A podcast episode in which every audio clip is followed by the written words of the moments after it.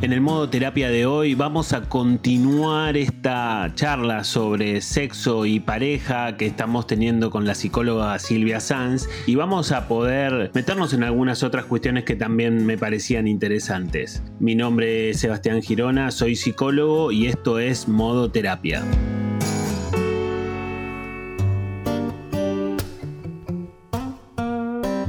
Silvia, continuamos un poco con la charla, ¿no? Con lo que planteamos en cuanto a la frecuencia en las relaciones sexuales. Y últimamente yo estuve leyendo y escuchando algunas noticias que me llaman poderosamente la atención sobre esto de la vida sexual de la pareja. Y escuché acerca de parejas que se plantean que la vida sexual tiene un lugar mínimo o quizás un lugar nulo en donde de alguna manera deciden no, no tener relaciones sexuales. O también lo escuché en términos individuales, ¿no? Personas que están en pareja o no, que, se, que deciden o, o de alguna manera experimentan la sensación de no tener esa necesidad. ¿Qué nos podés decir al respecto, Silvia? Pues bueno, pues eh, realmente las parejas eh, y las personas ¿no? asexuales sí que existen. Que decir, el sexo es algo muy importante, como hemos hablado en, otra ocasión, ¿no? Y yo creo que es un vínculo y es un modo de comunicarse y de unir a, las parejas, pero eh, bueno, pues que, que, si hay acuerdo entre ambos, pues si no tienen relaciones sexuales está fenomenal, porque las personas que son asexuales o las parejas que son asexuales viven su amor y su relación de un modo muy intenso desde el punto de vista más emocional, que decir que hacen, hacen las mismas cosas que las demás parejas, tienen las mismas necesidades afectivas que el resto, pero no hay sexo, ya sea porque, yo qué sé, no les apetece o no lo necesitan y pueden sentir atracción e incluso excitación sexual, pero no es lo prioritario en la relación de pareja para ellos, ¿no? Pueden ser asexuales o pueden tener simplemente una libido más baja de, lo que normalmente conocemos, ¿no? puede estar causada por multitud de factores, ¿no? Pues no sé, pueden ser por problemas médicos, por traumas, o por porque reprimen sus deseos, o porque simplemente tienen, como he dicho, la libido más baja. Silvia, ¿y cómo hace una persona para darse cuenta, ¿no? De, digamos, una persona que de alguna manera eh, que piensa que es asexual, ¿no? Porque de alguna forma también hay un mandato social que de alguna manera hace fuerza para que, bueno, el sexo sea parte de la vida de cualquier persona, ¿no? Digo, y en un punto eso me imagino que puede llegar a generar un conflicto interno en esa persona. A ver, las personas asexuales son estas personas que hay muchos grados, ¿vale? Es como un abanico de, grados, ¿no? Pero desde los más absolutos hasta los que pueden tener, mantener relaciones sexuales con amor.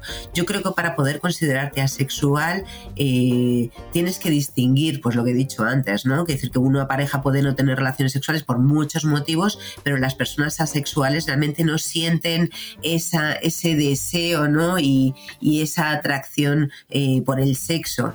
Y tienes que descartar que no sea por traumas, que no sea por, por factores médicos, que no sea por una decisión de celibato o porque no sea por un tabú, que decir que desde el inicio de su adolescencia y toda, toda su madurez, pues mm, pues sienten que no, que no tienen esa libido, que no tienen esa apetencia, que no lo ven importante, que no sienten atracción sexual hacia otros y que, que bueno, pues que no, no lo necesitan en su vida.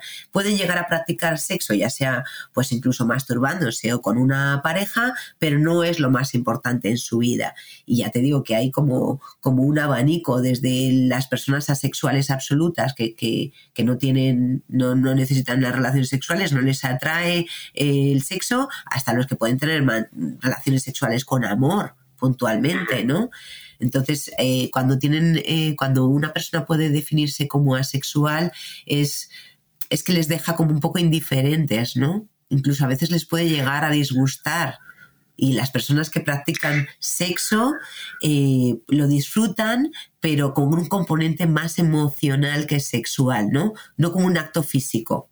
Claro, entiendo, entiendo. Creo que es una, esa es una diferencia clave y quizás eso nos ayuda a entender un poco más, ¿no? Porque entiendo que, el concepto de asexual es un concepto que quizás genera resistencia, ¿no? De, poder ser comprendido en términos generales, pero, pero desde ese lugar me parece que hay algo ahí un poco más claro. Sí, claro, las personas que, que, son asexuales sufren porque al principio no pueden entender y se fuerzan. Pero bueno, una vez que llegan a aceptar y entender qué es lo que les sucede, ¿no? Habiendo, supongo que probado muchas cosas, porque hasta que lo llegan a, aceptar, prueban y se esfuerzan, pero si lo entienden desde el enfoque más, bueno, pues si llegan a tener una relación de pareja y lo, y lo aceptan desde el punto de vista más emocional, ¿no? Y no tanto de la atracción y de ese instinto, pues igual lo puedan vivir con más naturalidad.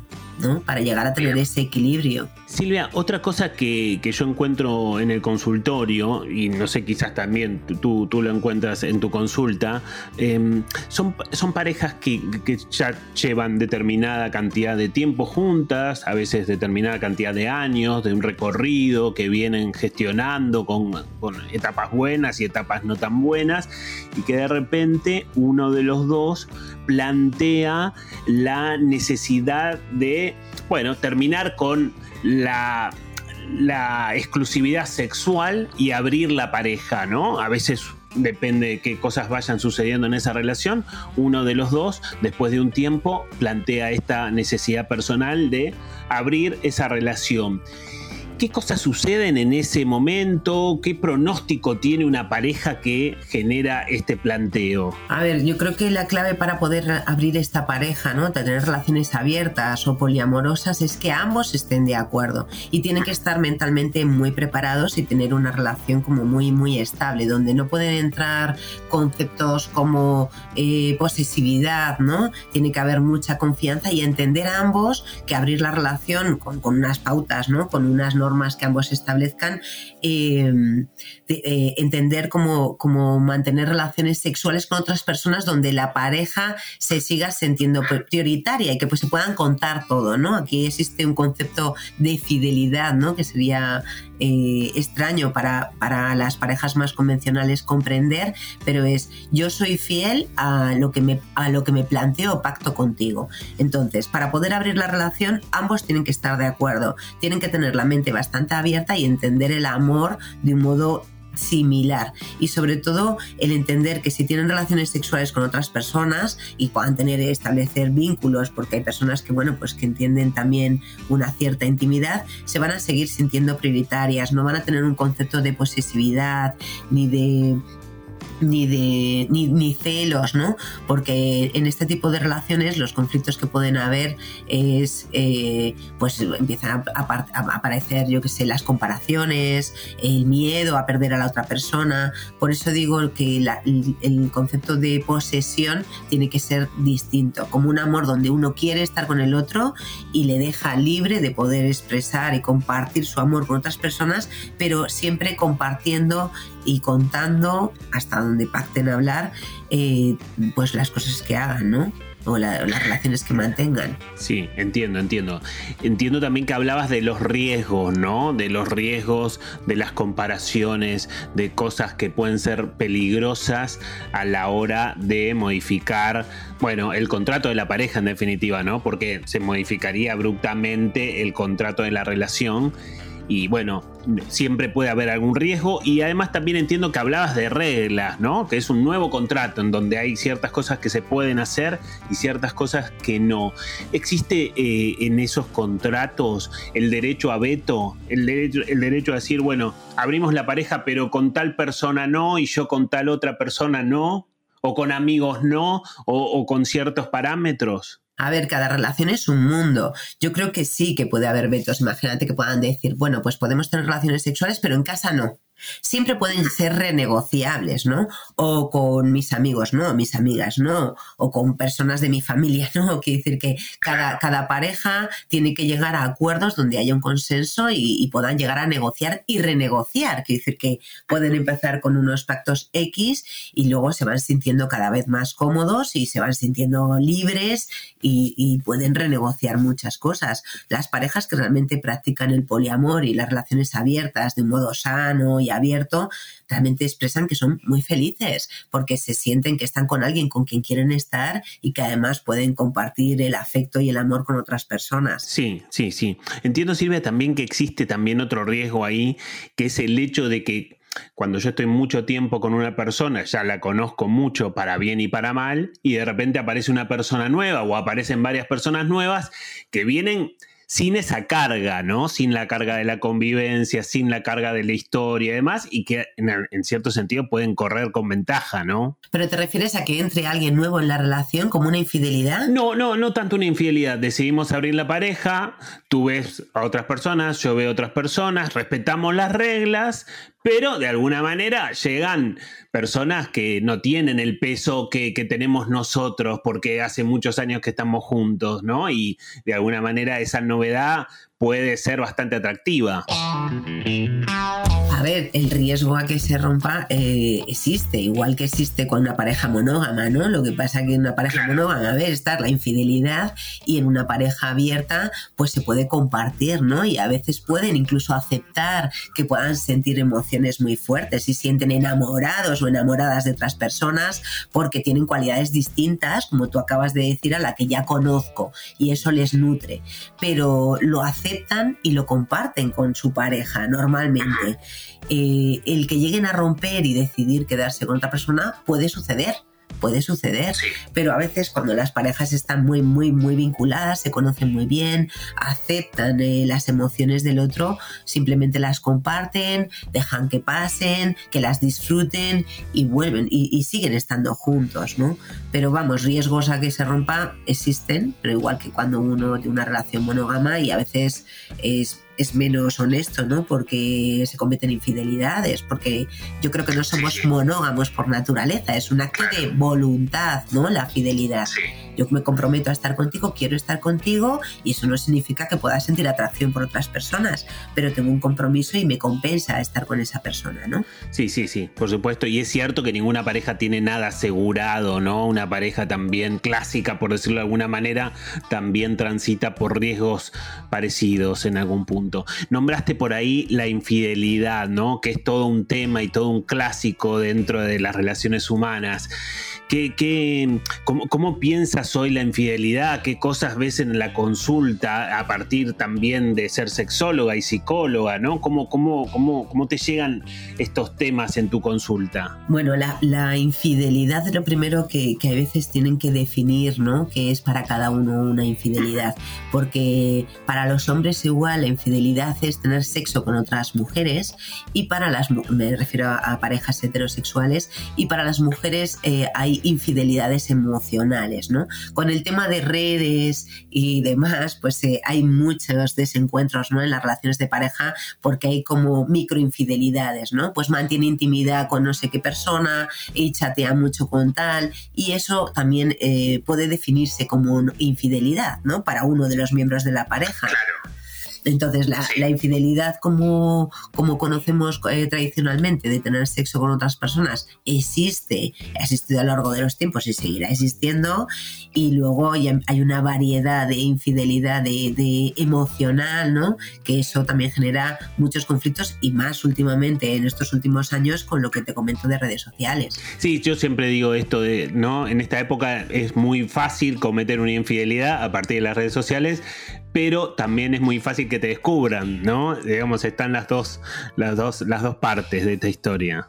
Sí, bueno, es parte de que te descubran y hay personas que lo consideran que no es una infidelidad. ¿Sabes? Porque no he tenido sexo, porque yo te quiero a ti, porque yo estoy contigo y no significa nada. Entonces, por eso decía desde el inicio que hay que definir qué es cada uno, para cada uno una, una infidelidad, porque para uno de los miembros puede tener que esa intimidad, esa conexión, aunque lo mantengan y que lo mantengan oculto además, ¿no? Aunque, lo descubren posteriormente, es una infidelidad y para el otro es no, porque yo tengo claro lo que siento por ti y no he hecho nada malo, simplemente pues hablaba con, con estas personas o con esta persona en concreto, ¿no? Sí, y ahí aparece la necesidad también de validar la subjetividad del otro, ¿no? Porque si para la otra parte esto le dolió le molestó, lo consideró infidelidad, entonces tendré que validarlo, ¿no? Aunque no me convenga. Eso es. Yo creo que el amor también y, el amor en una relación de pareja es sentir el dolor del otro, ¿no?